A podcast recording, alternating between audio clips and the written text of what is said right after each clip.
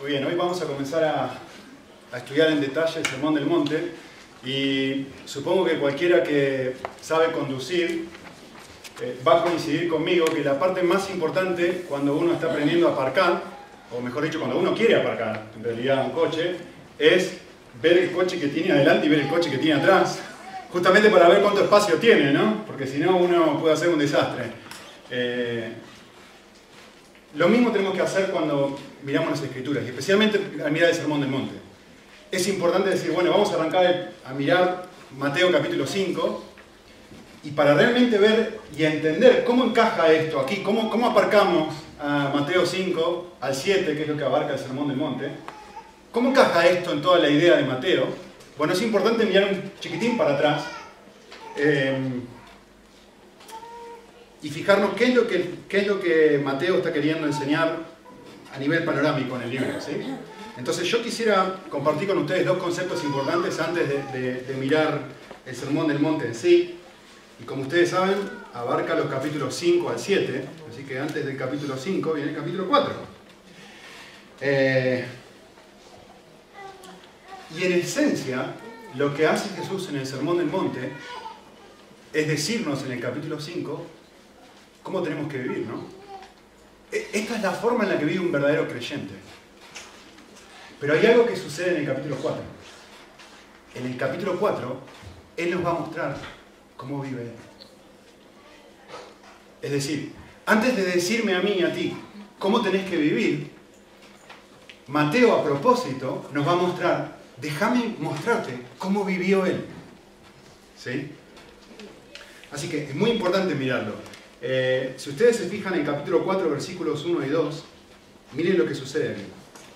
Entonces Jesús fue llevado por el Espíritu al desierto para ser tentado por el diablo. Y después de haber ayunado 40 días y 40 noches, entonces tuvo hambre. Y acercándose el tentador le dijo, si eres el Hijo de Dios. Y, sigue el texto, ¿no? que lo conocen y es muy... No, no es necesario que lo vuelva a leer. Eh, así que lo primero que quisiera mostrarles de este pasaje es esto. Jesús es llevado al desierto por 40 días para ser tentado. Y tienen que acordarse de esto. El libro de Mateo es escrito a una audiencia judía. ¿Sí? Los judíos son los israelitas. Estas son las personas que están leyendo este capítulo. Entonces, automáticamente, cuando ellos leen esta idea, que no es casualidad, que dice Jesús fue llevado cuántos días? 40 días al desierto. Cualquier israelita sabe, es como si yo digo, para un americano digo el 11 de septiembre. O hablo de lo que pasó en Atocha. Todo el mundo sabe cuándo es la Atocha. ¿Cuándo es? 9 de marzo, ¿no? Muy bien. Todo, si yo digo 9 de marzo, esto trae una rememoranza muy rápida en la cabeza de ustedes. Supongo, ¿no? Lo mismo pasa cuando el judío escucha 40 días para ser tentado. ¿A dónde lo lleva? Cuando el pueblo de Israel también fue tentado por 40 días en el desierto y producto de haber sido tentado y haber caído, ¿qué sucedió? fueron llevados 40 años al desierto luego de no haber pasado la tentación. Esto es automático en la cabeza de, un, de una persona judía. ¿sí? Y todos los comentaristas, si ustedes leen cualquiera de ellos, les va a decir, esto es a propósito. ¿sí? Entonces, es muy, muy, muy importante mirar esto. Porque antes de que Jesús me diga a mí cómo yo tengo que vivir, lo que el texto me va a mostrar es, déjame que te cuente cómo vivió él. El pueblo de Israel, la audiencia, ustedes, israelitas, fueron llevados 40 días y fallaron. Este es un hombre que estuvo siendo tentado 40 días en el desierto y no falló, y no cayó, sino que superó la prueba. Así que, conclusión de esto. Jesús hizo lo que el pueblo de Israel no pudo hacer. Soportar la tentación. Enseñanza para nosotros, para, para, aparcar bien el coche. Lo primero que me dice en el capítulo 4 es, es esto. Jesús no solo me va a enseñar cómo ser una persona espiritual en el Sermón del Monte. Jesús es espiritual. Eso es lo que nos muestra el capítulo 4. No es simplemente un buen maestro. Y si ustedes se acuerdan, el final del Sermón del Monte, en el capítulo 7, después de que él termina de predicar, en la, el otro lado del coche, ¿qué es la conclusión a la que llegan los oyentes? Lo miran y dicen, este hombre tiene algo que el resto de los maestros no tiene. Esta es una persona con autoridad. Es distinto. Es diferente. Hay algo en él que no hay ningún otro maestro con el cual nos hemos conocido. Y la realidad es que Mateo nos da una pista y nos dice, Jesús no solamente enseña, Jesús vive. Jesús es distinto a todo el resto de oyentes, a todo el resto de judíos, a todo el resto de personas que jamás se hayan conocido. Así que, primer concepto importante para tener en cuenta antes de leer Mateo. Segundo concepto, que Mateo lo muestra a lo largo de todo, todo, todo el Sermón del Monte. Y es esto. No todas las personas que dicen o piensan ser espirituales realmente lo son. Esto es tremendamente importante para entender el Sermón del Monte. Para entender todo el libro de Mateo. Mateo es el libro de las parábolas.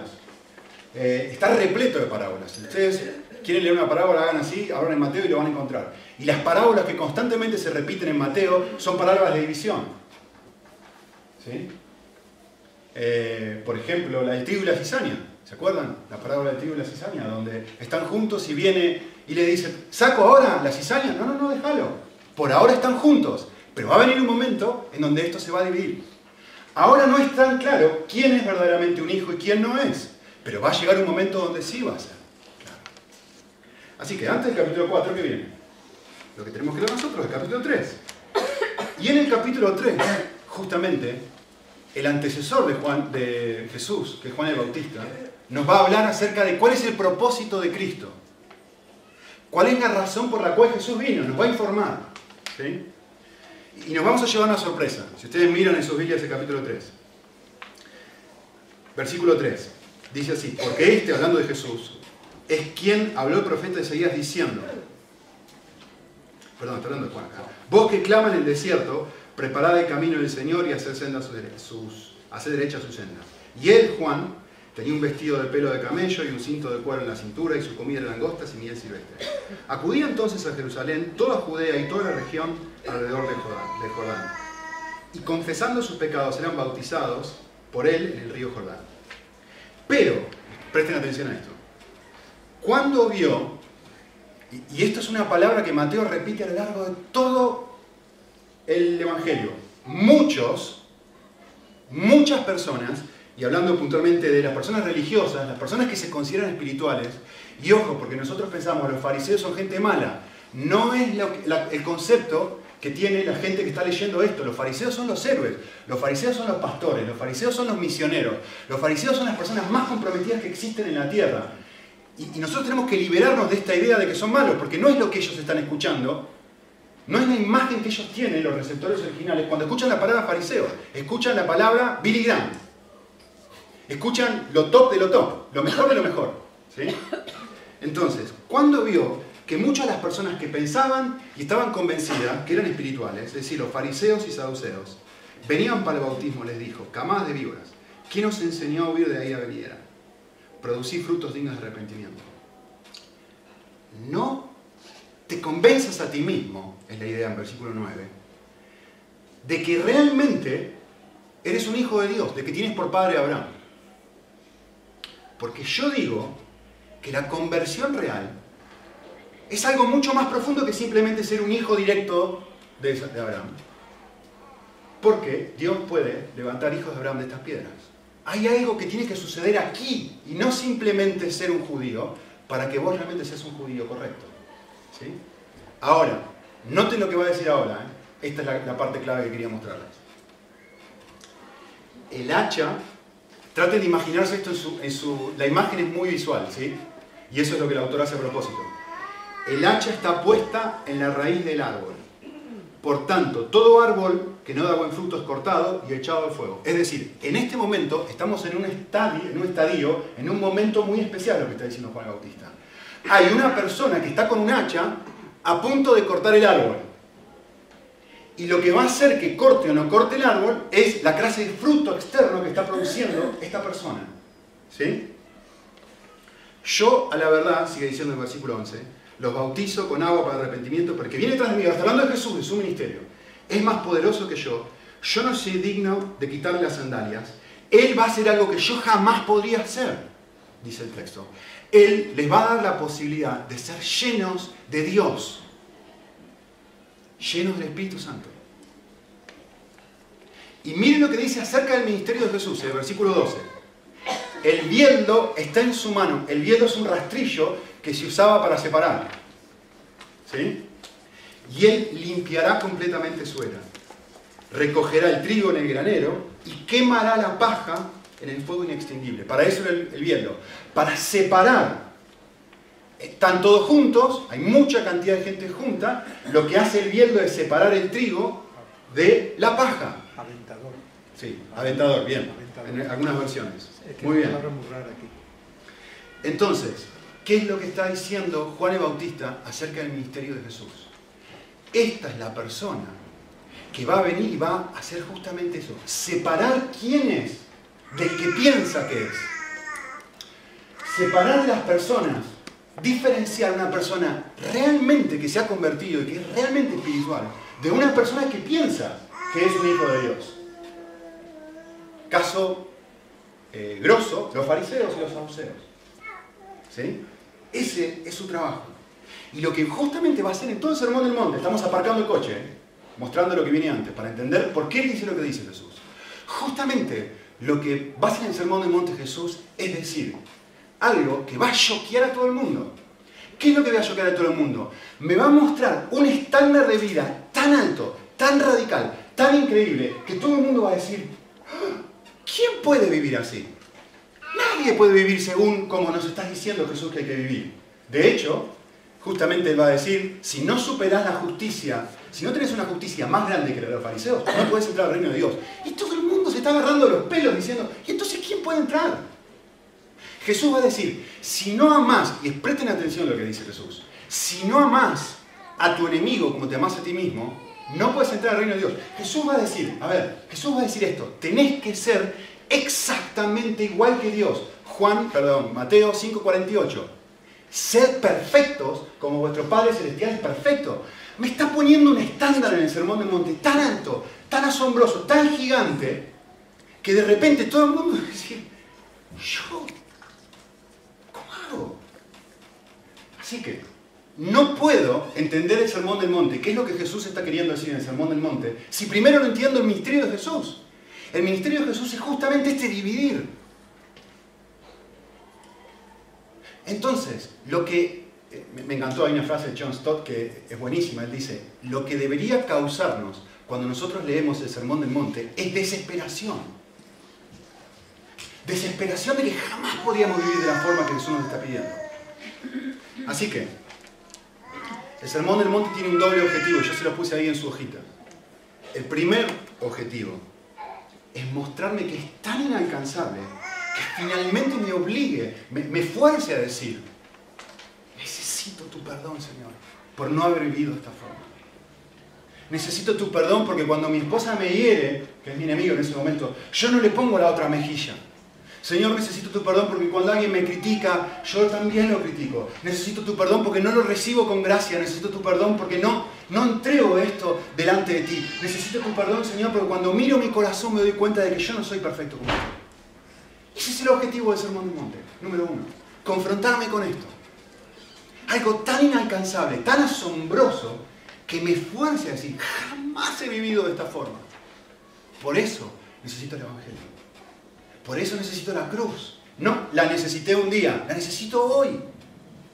Si soy cristiano o no soy cristiano, el Sermón del Monte tiene el mismo objetivo. Si no soy cristiano, tiene el objetivo de decirme, mirá, no podés llegar a ser cristiano siendo una buena persona. Porque siendo una buena persona tenés que ser igual que Dios, algún candidato. Y, a la persona cristiana le va a decir, ¿y tú estás viviendo así? Tú también necesitas perdón. Y por otra parte, el segundo objetivo es, una vez que me doy cuenta de esto, de este estándar altísimo que el Señor me ha puesto, el segundo objetivo es mostrarme que es algo tan inalcanzable que me obliga a decir, Señor, no solamente necesito perdón porque no he vivido así, sino que necesito tu ayuda para poder vivir de esta forma. Eh, David Wood, no sé cuántos lo conocen a él, pero la verdad que es un comentarista asombroso, una persona increíble. Él dijo esto y me encantó, dijo, el primer paso que hay que dar para hacer la voluntad de Dios es darnos cuenta de nuestra total impotencia para cumplirla. Esto escribió él justamente en referencia a ese momento. Necesito darme cuenta de mi incapacidad de poder vivir como Dios espera. Este es el primer aspecto del Sermón del Monte. Que me muestre esto. Para que entonces vaya y corra detrás del único que me puede dar ayuda, Cristo. ¿Sí? Así que vamos a meternos en el sermón en sí. Capítulo 5 lo leyó recién en. Dice en el versículo 1. Y cuando vio a las multitudes, de vuelta, los desafió a leer el libro de Mateo, subrayando la cantidad de veces que aparece el concepto de multitudes o de mucha gente. Porque justamente lo hace a propósito el autor. Diciendo, hay un montón de gente escuchando. Hay un montón de gente en la iglesia. Pero no todo el que está, que piensa que es espiritual, realmente lo es. Entonces a estas multitudes se va a sentar y los discípulos se van a acercar a él y les va a abrir, la boca y les decía, lo primero, bienaventurados. Y justamente la idea de, de ser un bienaventurado es ser una persona perfectamente feliz. Una persona en la que otros lo observan y dicen, no sé qué enfermedad tienes, pero la quiero. Porque tus circunstancias están bien o están mal y yo te veo bien a ti. ¿Qué está sucediendo en tu vida? Es una persona, si queremos traducirlo de alguna forma, verdaderamente feliz. No una persona que dice estar feliz, no una persona que sonríe, sino una persona, noten que bienaventurado es algo que se te dice, no es algo que vos decís de ti mismo. Es algo que alguien te observa. Los que... Es decir, es cuando realmente uno llega a experimentar una plenitud de gozo interno. Es lo que Juan 7 diría, por su interior corren ríos de agua viva. Eso es ser un bienaventurado. Es una persona plena, llena de vida, llena de gozo. No que se está riendo por un chiste que alguien dijo. Está bien, seguramente se estará riendo, pero, pero es algo mucho más profundo que simplemente eso. Eso es un bienaventurado. Y dice, me va a hablar de quiénes son, cómo son, qué características tienen esta clase de personas. ¿Cuáles son las cualidades de las personas verdaderamente felices? Y hoy vamos a ver dos solamente. Y a lo largo de la semana iremos viendo el resto. La primera característica que dice el texto es que son pobres en espíritu. Y obviamente la pregunta que uno tiene que hacerse es, bueno, ¿qué, es el pobre en espíritu? Y eh, pobre en espíritu, yo les puse ahí, soy pobre en espíritu cuando reconozco el estado real de mi corazón. Ser pobre espíritu no es tener baja autoestima, no es decir, ay, qué porquería que soy. No, no es eso. No es tener baja autoestima. Es tener conciencia de mi realidad espiritual y concluir, la verdad, estoy años luz de ser la persona que debería ser. Es lo opuesto a la actitud de los fariseos. Los fariseos dicen, puesto que yo estoy obedeciendo, haciendo todo esto bien, Dios me debe un favor. El pecador va a decir, no, soy un desastre, necesito la ayuda de Dios. Alguien dijo esto, me encantó. El comienzo de la espiritualidad es el reconocimiento de mi falta de ella. Es un estado de, donde yo me miro a mí mismo a la luz de quién es Dios y digo lo que dijo Isaías. Vayan en su Biblia aquí. Bueno, lo puse. No, no lo puse. Vayan a Isaías 1. Perdón, 6. no lo puse porque era demasiado largo. Así que vayan un segundito a Isaías 6. Porque tiene un montón de cosas bonitas para enseñarnos justamente qué es ser un pobre espíritu. Dice, en el año de la muerte del rey Usías, versículo 1, capítulo 6. Vi yo al Señor sentado en un trono alto y sublime. Y les quiero pedir por un segundo que mientras yo sigo leyendo, noten la locura de la frase que acabo de leer. Y si conocen sus Biblias, saben que esto es algo casi herético y antibíblico, lo que está diciendo Isaías. ¿O no? Vi a Dios en su trono. ¿Qué dice la Biblia con respecto a ver a Dios? Nadie puede verle cara a cara porque Él es tan santo, tan distinto, tan especial, tan inmaculado, que no existe una sola persona que pueda mirarlo cara a cara. Así que lo que está diciendo eh, Isaías en este, en este momento es algo muy extraño, como mínimo. Muy extraño. Vi al Señor sentado en un trono alto y sublime, y la orla de su manto llenaba el templo. Por encima de él había serafines, cada uno tenía seis alas, con dos cubrían sus rostros. Ni estos ángeles son dignos de poder mirar y mientras que Isaías está mirando, es una locura lo que está pasando acá. Por eso le digo, parece casi herético lo que está pasando. Cada uno tenía seis alas, cubrían sus rostros, cubrían sus pies, con dos volaban. Y el uno a otro daba voces diciendo, a ver, ¿cómo vamos a calificar al Señor? Santo, santo, santo es el Señor de los ejércitos. Llena está toda la tierra de su gloria. Y se estremecieron los cimientos, los umbrales a la voz de que clamaba, y la casa se llenó de humo. O sea, no, no hay nada que... A ver, el autor no puede expresarlo de una manera más gráfica diciendo, esto es asombroso estar delante de la presencia de Dios, la santidad, la pureza que hay. Ahora, noten qué es lo que pasa después. Entonces, después de que yo tuve esta experiencia, dije, pobre ay de mí, soy un desastre. Estamos hablando de la persona más espiritual en la época de que se escribió la Biblia. Estamos hablando del autor que escribió el libro más largo después de Salmos, que no lo escribieron varios autores. Más largo que está en la Biblia. Estamos hablando de una persona tremendamente espiritual, pero no que piensa que es espiritual. Estamos hablando de Isaías, una persona realmente espiritual. Y en la conclusión a la que llega después de estar en la presencia de Dios es, ¡ay de mí, no lo puedo creer! Dice el texto, perdido estoy, pues soy hombre de labios inmundos y en medio de pueblo de labios inmundos habito, y mis ojos han visto al Rey, el Señor de los ejércitos. Y, lo que tiene que suceder es lo obvio, ¿no? Entonces voló hacia mí uno de los serafines con un carbón encendido en su mano, que había tomado el altar con las tenazas, y él tocó mi boca y dijo, he aquí he tocado esto, he tocado tus labios, y queda quitada tu iniquidad y perdonado pecados. Quiero, enfatizar algo, porque una cosa no es otra.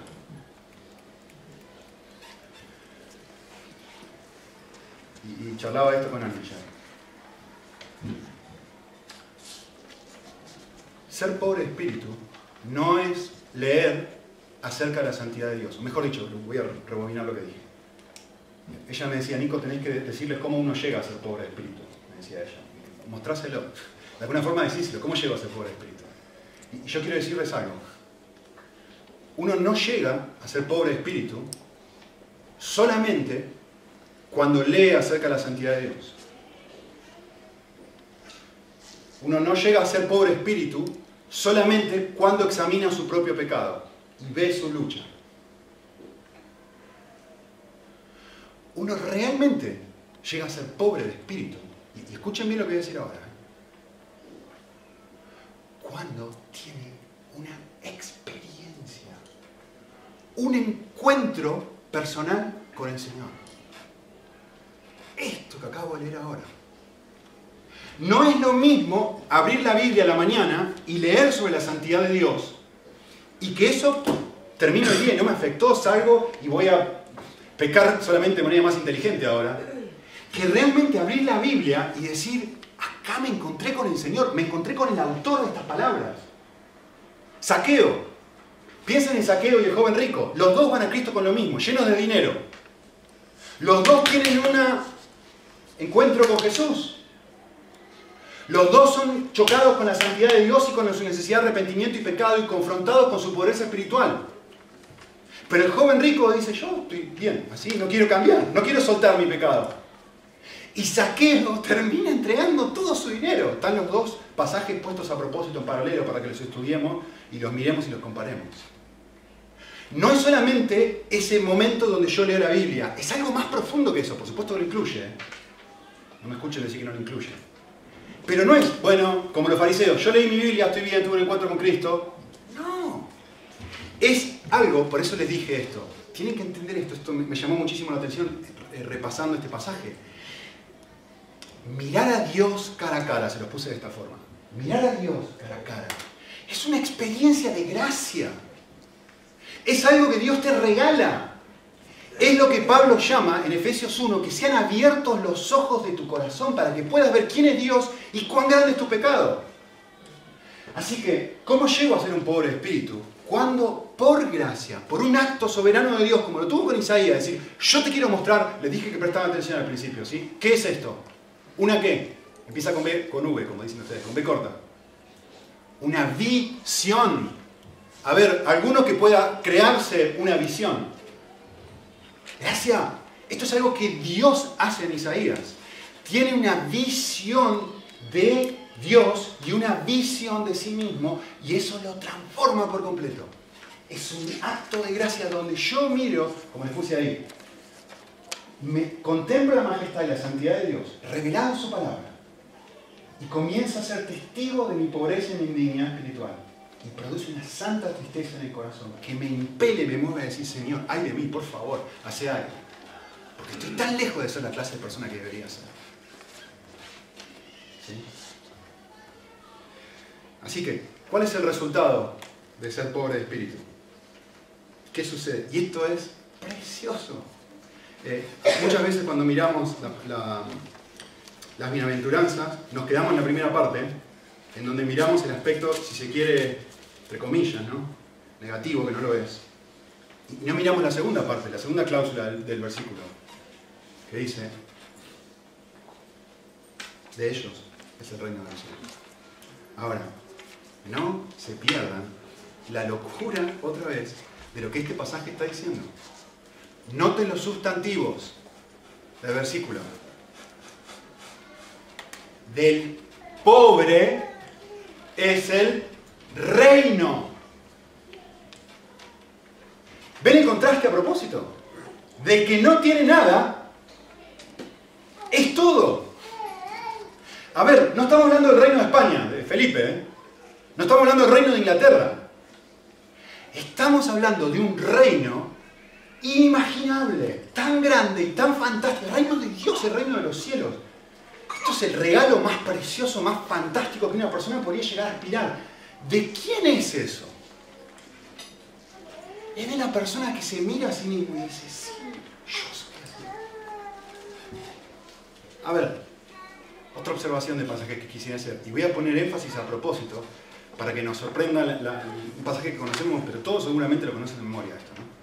Pero, quiero que piensen un momento y mediten esta frase. Miren lo que dice el versículo. Porque de ellos es el reino de los cielos. De ellos, ¿qué les dice eso?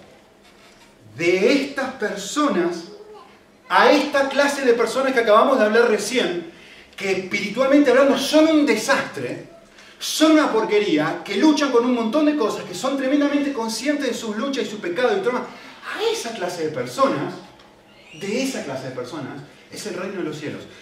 A ver si, le voy a dar una ilustración que a ver si me ayuda a explicar lo que quiero decir. Miren esto. Eh, tenés que presentarte delante de un juez. ¿sí? Cometiste una infracción, vamos a una infracción de tránsito. ¿Qué es lo primero que haces si tenés que buscar, si tenés que presentarte delante de un juez? Cualquier persona hace lo mismo. ¿Saben qué hacemos? Vamos y buscamos un abogado. ¿Por qué?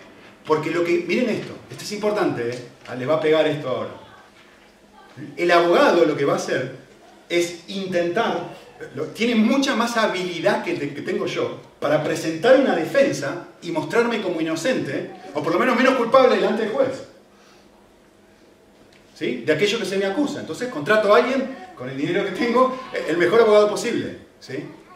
Ahora, yo quiero que piensen esto. ¿Por qué hacemos esto? ¿Por qué hacemos esto? ¿Por qué contratamos un abogado? La respuesta es muy simple. Porque tenemos miedo al castigo que perfectamente anticipamos que nos será dado producto de nuestro error. Es decir, eh, lo digo con mucha vergüenza. Eh, vivo a 20 minutos de la iglesia. Vengo aquí más o menos cuatro veces por semana. Eh, si hacemos la cuenta de 4, veces por, 4 por 52, vengo 208 veces al año a la iglesia. ¿Sí? Aquí este edificio. 416 veces si contamos ida y vuelta. Eh, si, yo tuviera, que presentarme delante de un juez y decirle la cantidad de veces que yo, de estas 416 veces que yo fui y vine solamente en el año 2015, eh, por arriba de los 80 y tuvieran que ponerme una multa, yo creo que ni juntando todos los salarios de todos ustedes y mío y todo, podríamos llegar a pagar la multa que, tendría que pagar.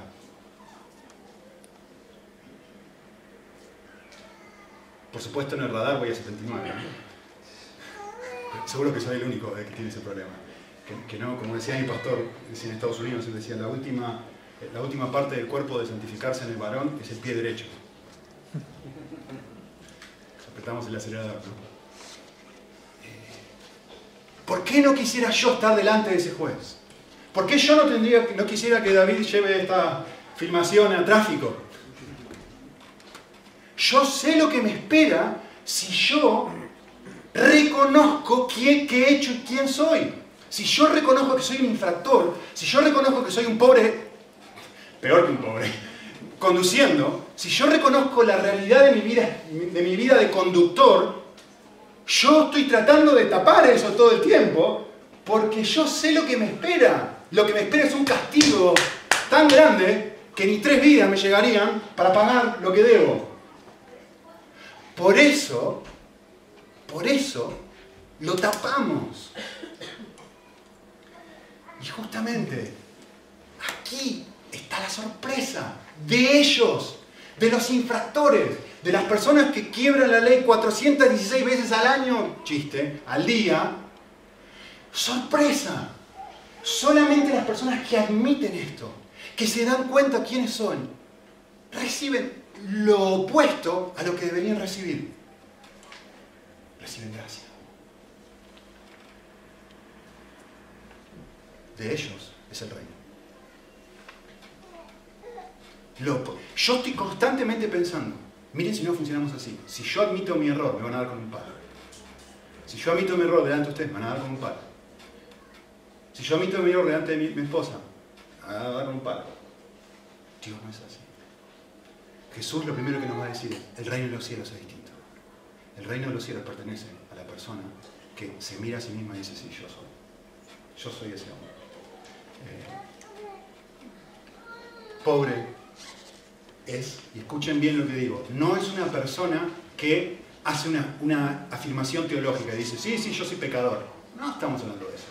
Pobre de espíritu es una persona que siente que no merece, que no merece otra cosa que la ira de Dios pero, contrario a lo que esperaría, recibe lo que jamás soñó, incondicionalidad de parte de Dios. Señoras y señores, eso se llama Evangelio. Esa es la buena noticia. La buena noticia es no tengo que esconder más mis infracciones. No tengo que taparlas, no tengo que ir a 79, no tengo que... No, no, tranquilo. delante de Dios no tengo que hacer esto. Porque contrario a lo que yo espero, como funciona el mundo, lo que recibo con Dios es gracia. Si no, pregúntenle al publicano. Alguien dijo esto, me encantó. El mejor comentario sobre la primera bienaventuranza es la parábola del fariseo y el publicano en Lucas 18. Las palabras del publicano, Dios, ten misericordia de mí, pecador, reflejan la pobreza de espíritu que Cristo alaba en el Sermón del Monte. Las palabras del fariseo, te doy gracias porque no soy como el resto, indica una fuerte dosis, una fuerte dosis de arrogancia espiritual, incompatible con el reino de Dios. Conclusión. Al primero, quien aceptó y admitió plenamente su estado, Dios lo sorprende con su gracia. Tal como dice el pasaje. Os digo que éste descendió a su casa justificado. Muy bien, segunda bienaventuranza. ¿Quién es, ¿Quién es una persona, cómo es una persona verdaderamente feliz? Y entre paréntesis, antes de seguir, algo importante para tener en cuenta al aparcar el coche es que el texto no habla que un ciudadano del reino de los cielos tiene una o dos o tres, cuatro de estas bienaventuranzas, sino que las tiene en su plenitud, de que manifiesta todo esto, como un todo. No que, bueno, uno es un poco más manso, el otro es, eh, sabe aguantar mejor el sufrimiento, el, verdaderamente, el que ha experimentado la gracia de Dios, experimente, vive en mayor o menor medida cada una de ellas, de las ocho. Así que, muy bien. Segunda, versículo 4. Bienaventurados los que lloran, porque ellos serán consolados, dice el pasaje. La pregunta que hay que hacerse ahora es, ¿qué quiere decir llorar? evidentemente, ¿no? Y voy a citar a David Burke aquí de vuelta porque me gustó mucho lo que dijo. Hay muchas formas de lloro y no todas ellas recibirán la consolación de Dios. El niño llora cuando su padre no le compra lo que pide. Igualmente, algunos adultos lloramos al ver frustradas nuestras ambiciones. Detrás de muchas lágrimas hay sentimientos de envidia, odio, orgullo herido o egocentrismo. Cristo no está diciendo que todos estos lloros recibirán consolación. No es esto lo que el texto habla. No se trata de eso. No se trata de llorar por mis dolores, por mis metas no cumplidas, por lo que yo quería lograr y no se logró, porque mi esposa no es como yo quiero, porque mis hijos no me obedecen, porque mi jefe no me trata bien, porque no tengo el trabajo que a mí me gusta, porque mi iglesia, porque mi jefe, porque mi pastor, porque mi compañero de trabajo, porque no seas llorar por eso, no se trata de eso. No es, ah, si yo soy lo suficiente sobre estas cosas, entonces el Señor me va a consolar. No, se trata de llorar por mi pecado.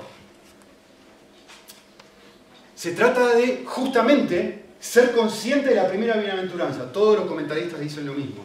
Hay una conexión entre la primera y la segunda que no se puede prácticamente dividir. Cuando yo reconozco mi pobreza espiritual, cuando yo reconozco quién soy, no puedo más que caer delante de Dios y decir, y empezar a llorar, empezar a lamentarme. ¿Sí? Eh, llorar, les puse ahí, me, encantó esto, llorar es tomar conciencia que lo, que lo he rechazado a Él como el mayor bien del alma. Esto es precioso, no se lo pierdan.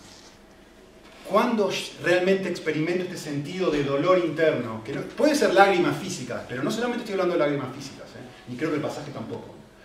Cuando en mi corazón digo, rechacé a Dios como el mayor bien de mi alma, no puedo creer que he hecho eso, no lo puedo creer. Y mi corazón se duele por haber hecho eso. Por eso estoy diciendo no se trata de leer la Biblia en la mañana. Lo involucra y ojalá que la leas todos los días. No dejes de hacerlo. Pero estoy hablando de algo más profundo que eso. ¿Sí? Así que no se trata, es tomar conciencia de que lo he rechazado a Dios como el mayor bien de alma, prefiriendo cavar cisternas agrietadas que no retienen agua. Estoy citando aquí a Jeremías 2. Eh, llorar es que cuando llega a dolerme mi idolatría, es cuando llego a darme cuenta, Señor, no puedo creer que me importa más si estoy más flaca, o estoy más gordo, o si me veo mejor o peor, o las rebajas que tú. Me importan más las rebajas que tú, no lo puedo creer. Y llego a ese estado, Señor, no puedo creer que me importa tener más razón en mi diálogo con mi esposa que tú. No puedo creer que no me duele el hecho de que estoy buscando, de que soy una persona que que critica, que enjuicia en el trabajo, en casa, en la iglesia. Entonces no puedo creer que sea así. No puedo creer que sea así. Y me duele. Me duele profundamente. Me duele ser así. ¿Por qué? Porque experimenté la primera y digo, vi a Dios cara a cara y digo, ay de mí, dejo mirar al resto. Me miro a mí y digo, ay de mí me duele tremendamente. Eh, John Stott dice, una cosa es, comparando las dos bienaventuranzas, ¿no? dice, una cosa es ser espiritualmente pobre y reconocerlo, otra cosa es llorar y lamentarse por ello. O para poner el lenguaje más teológico, una cosa es la confesión, la primera, y otra cosa es la contrición, la segunda de las bienaventuranzas. Y me encanta lo que dijo otro autor, que dijo esto, y la verdad que es fantástico, me encantó, muy iluminador dijo, lloran, con respecto a las bienaventuranzas, lloran porque han perdido, escuchen bien, ¿eh? aquellos que lo tenían engañado, o que les tenía engañado, en cuanto a su propia persona, han sido liberados de aquello que no les permitía discernir la magnitud de sus hechos, es que han perdido la ignorancia de su propia pecaminosidad lo que está diciendo esto. Esto es llorar por mis pecados. Perdí la ignorancia de mi propia pecaminosidad. Ahora veo. Y digo, no lo puedo creer. He cambiado al Señor por internet. He cambiado al Señor por una película. He cambiado al Señor por tener una buena nota en el examen y me he copiado en el examen. He cambiado al Señor por la pornografía. He cambiado al Señor. Le pones lo que quieras. He cambiado la amante de mi alma y de repente las escamas de los ojos se caen y me destroza porque los veo, como Isaías. Los veo. Eso es llorar. Veo mis ídolos. Veo aquello para lo que realmente vivo. Pero si lo que realmente vivo es tener un mejor trabajo, vivir bien en mi comodidad, es comer los domingos en un lindo restaurante, tener lindas vacaciones, lo veo y me destroza el corazón. Así que, llorar involucra dos aspectos. Por un lado, lloro cuando me duele profundamente mi propio pecado. ¿Qué es llorar espiritualmente? Cuando me duele mi pecado, ¿sí? sentimos un montón de contrición por el dolor que le hemos causado a Dios. Acá un pasaje muy interesante de Salmo 51, que dice, David dice, yo reconozco mis transgresiones. Por supuesto después de pecar con Betsabé, ¿no? Bastante después. Puede ser confrontado. Yo reconozco mis transgresiones y mi pecado está delante de mí. Esto es la confesión de su pecado, mi primera bienaventuranza. Soy un pobre espíritu, primer versículo, versículo 3. Yo soy un pobre espíritu, yo lo reconozco. Pero miren lo que va a decir ahora. Es muy interesante lo que dice ahora. Dice, contra ti, contra ti solo, Señor, he pecado y he hecho lo malo delante de tus ojos, de manera que eres justo cuando hablas y sin reproche cuando juzgas. David, deja de mentir. No te confundas. Lean bien el versículo. ¿Cómo?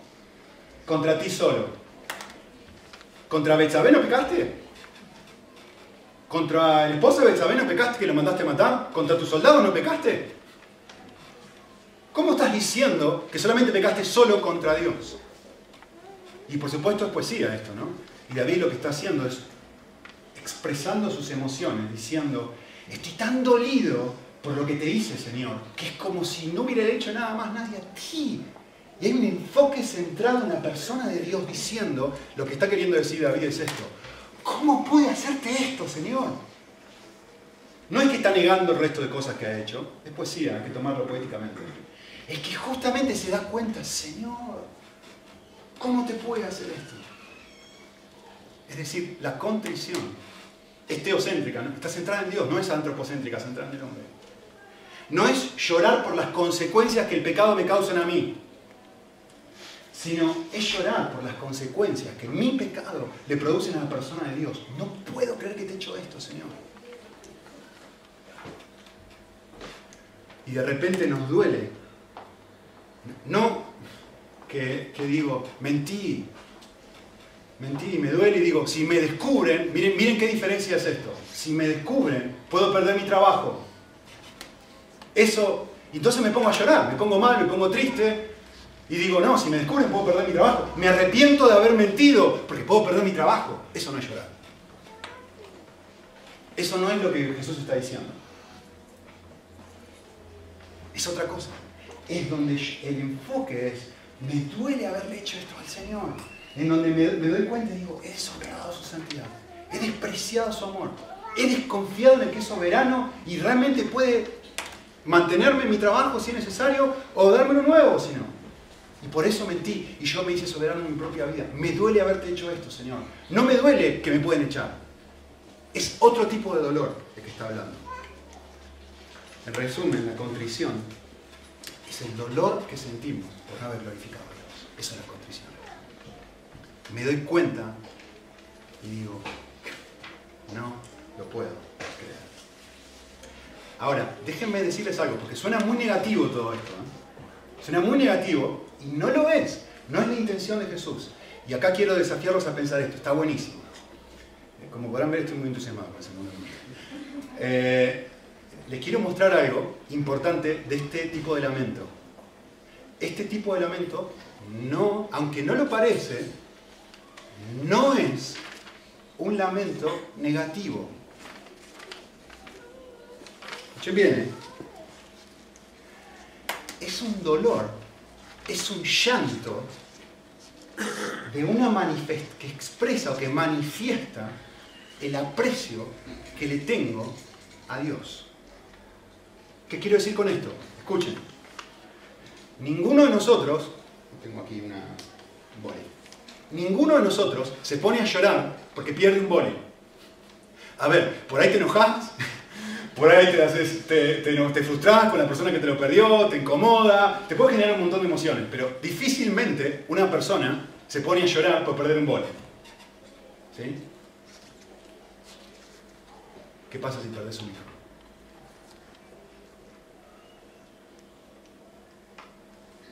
Es imposible no llorar.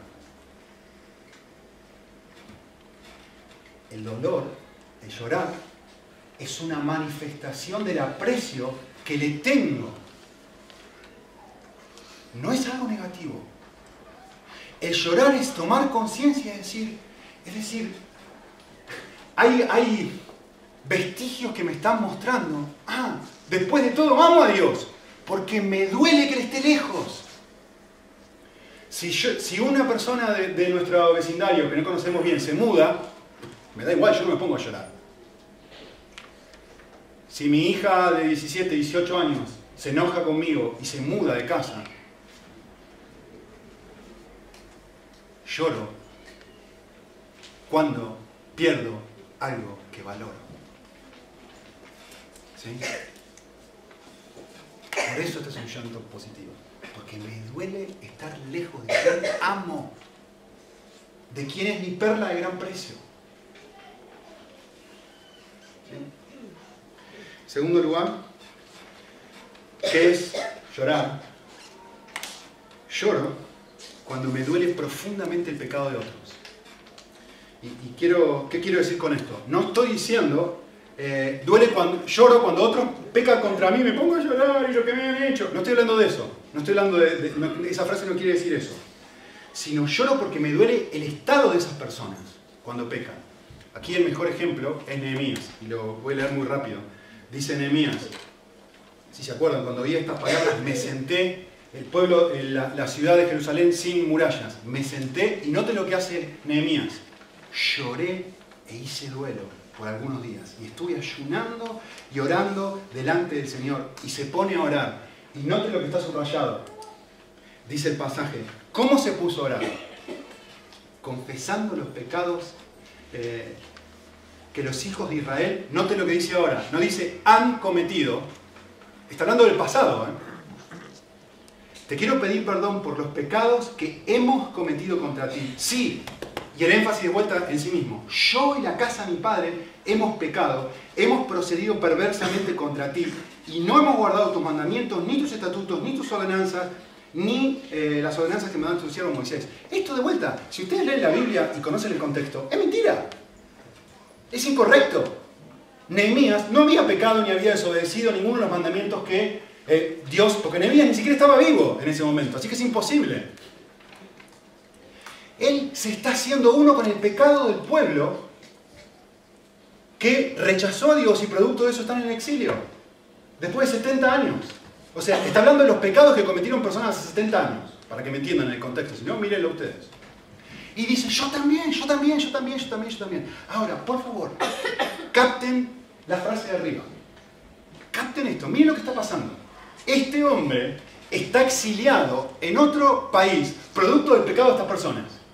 Este hombre, en un segundo, lea el capítulo 2 de Nehemías, va a tener que presentarse delante del rey, de pedirle al rey permiso para ir y construir eh, las murallas, y va a arriesgar su vida para hacer esto, por culpa del pecado de esta gente.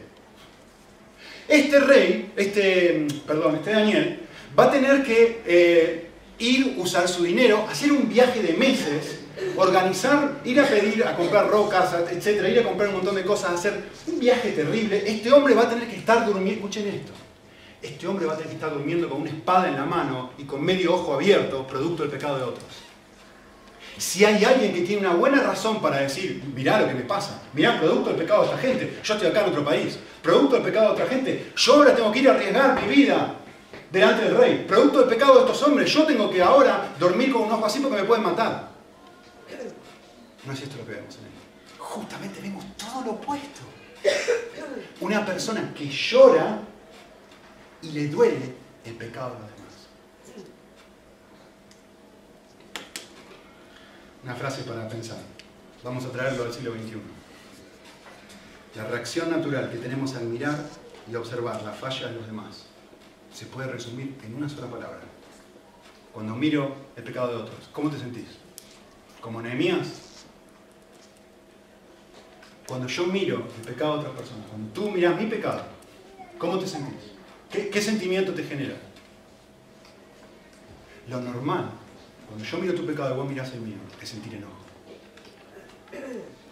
Este enojo molestia que nos genera el pecado de los demás toma diversas formas. Puede vestirse en forma de gritos, puede vestirse en forma de indiferencia, puede vestirse en forma de lejanía, puede vestirse en forma de crítica, puede vestirse en forma de murmuración, puede vestirse en forma de condenación y puede utilizar muchas otras ropas. Esto es lo normal, esto es lo que hacemos. Piensen en su trabajo, piensen en las relaciones que no están bien. Cuando alguien sentís que te lastima, ¿cómo reaccionas? ¿Qué es verdaderamente ser espiritual? No, yo soy cristiano, yo soy espiritual, yo estoy bien. Jesús viene a dividir y me va a mostrar un estándar que ni tú ni yo vivimos. Y va a decir, ¿estás bien? ¿Realmente estás bien? Porque déjame mostrarte lo que es una persona espiritual, va a decir Jesús. Nehemías. Por otro lado, la reacción de la persona que está vestida de Cristo, como dice Colosenses, también se resume en una palabra. Y la mejor palabra es la palabra que usó Jesús. Llora.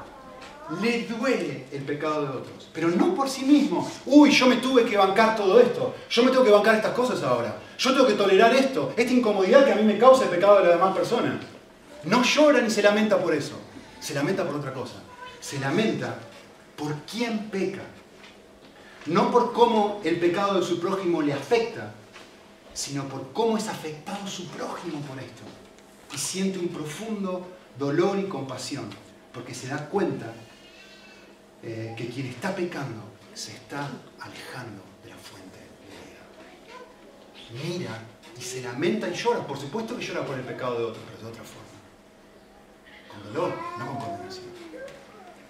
Resultado de esto, este pesar en su corazón transforma lo normal, condenar al otro, transforma el espíritu condenatorio en una actitud de sentida y sincera empatía con Nehemías. ¿No te parece que te estoy pidiendo algo sobrenatural?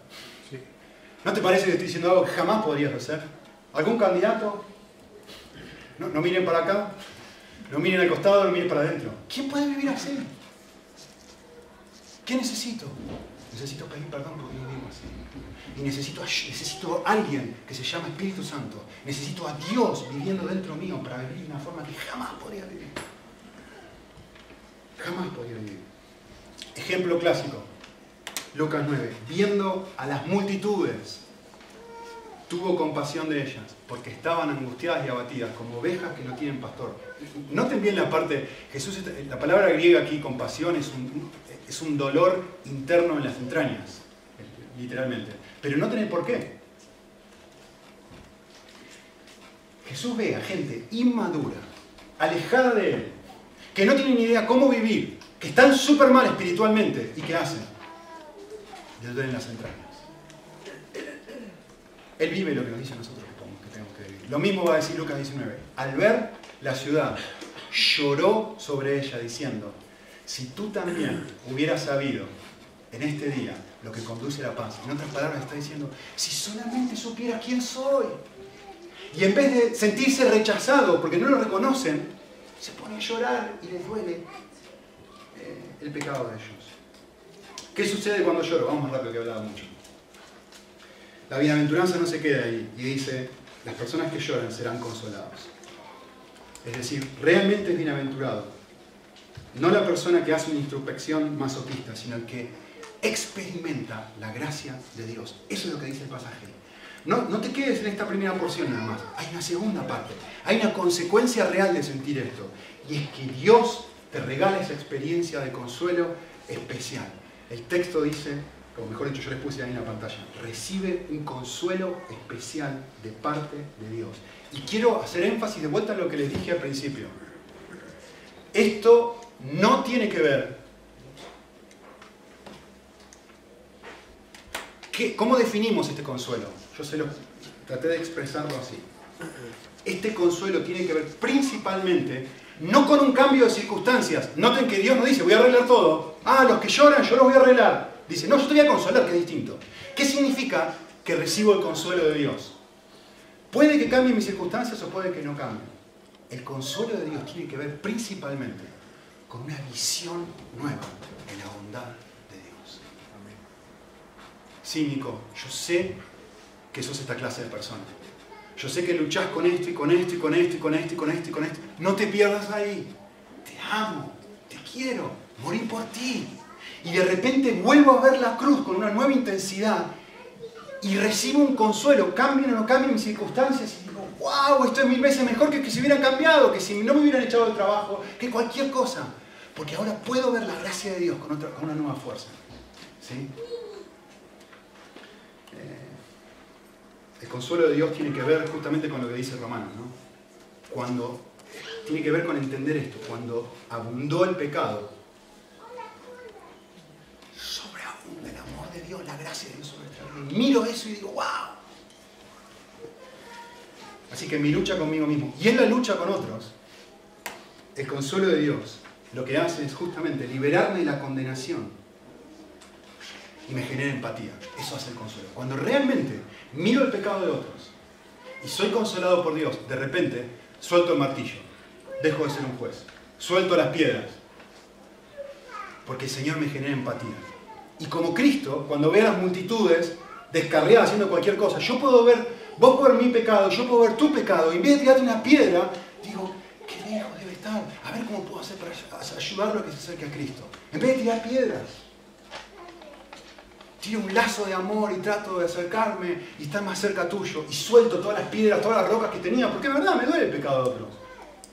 Pero ya no me duele por lo que me genera a mí, ahora me duele por lo que te genera a ti.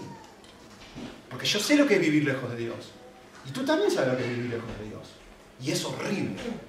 Y digo, concluyo, si estás respondiendo de esta forma, ¿cuán lejos debería estar el Señor? No te voy a dar un piedrazo, te voy a dar un abrazo. Y si puedo acercarme a ti, me voy a acercar a ti. Y mi corazón es enternecido y empiezo a llorar por ti. Suelto la piedra. Suelto la piedra. Pasaje en Isaías 57, 15, donde Dios nos, afirma esto y nos dice, esto es lo que yo voy a hacer contigo si tenés esta clase de corazón. Voy a vivificar el corazón de los humildes, darte vida, darte algo que jamás podías tener. Yo no puedo responder así, Nico, cuando alguien me lastima. Vos no sabés cómo es mi esposo, vos no sabés cómo es mi esposa, vos no sabés cómo es mi jefe. Yo puedo darte algo que jamás podrías tener.